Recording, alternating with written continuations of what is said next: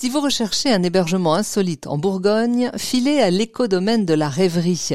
On vous réserve de belles surprises entre lodge, tipi et orangerie sous les étoiles. D'ailleurs, ici, Grégory et Johan n'accueillent pas des clients, ils accueillent des rêveurs. Grégory, qu'est-ce qui fait votre différence? Vous proposez une thématique autour des hébergements, c'est bien ça?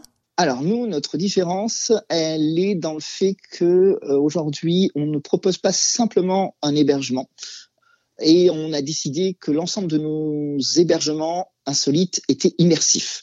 Ça veut dire que on a différents thèmes. Euh, on va avoir euh, un thème qui va être orienté sur le western, sur les premiers colons avec ce qu'on appelle à l'époque les prairies schooner, qui était un genre de wagon qui était traqué par les chevaux.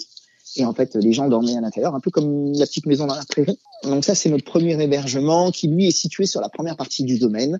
Euh, et euh, donc là où en fait on a la partie euh, la zone camping. Euh, donc lui, le préventionneur en plus a une particularité, c'est qu'il a une vitre, enfin il est sur une partie totalement vitrée. Donc ça veut dire que vous dormez en fait avec la vue sur la nature ah et sur les champs. Voilà. Donc euh, l'été, vous avez l'avantage, c'est que juste en face, on a les vaches. Donc vous avez vraiment l'impression d'être immergé euh, dans le Grand Ouest américain. Euh, Grégory, vous avez encore un rêve aujourd'hui? On en a beaucoup. on en a énormément et, et voilà, on essaye, on essaye de les, de bah, déjà de les, de les de les penser, de les imaginer, de les conceptualiser, euh, et puis après de les, de les, mettre en application et les faire vivre sur, sur notre écodomaine.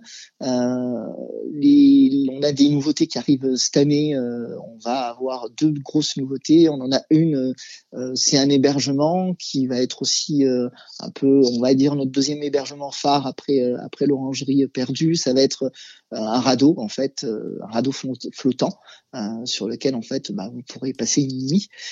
et on va avoir une deuxième deuxième nouveauté qui va être un parcours euh, nocturne euh, immersif euh, donc qui permettra en fait à nos rêveurs de pouvoir profiter en fait d'un parcours sensoriel, visuel la nuit en fait dans les bois.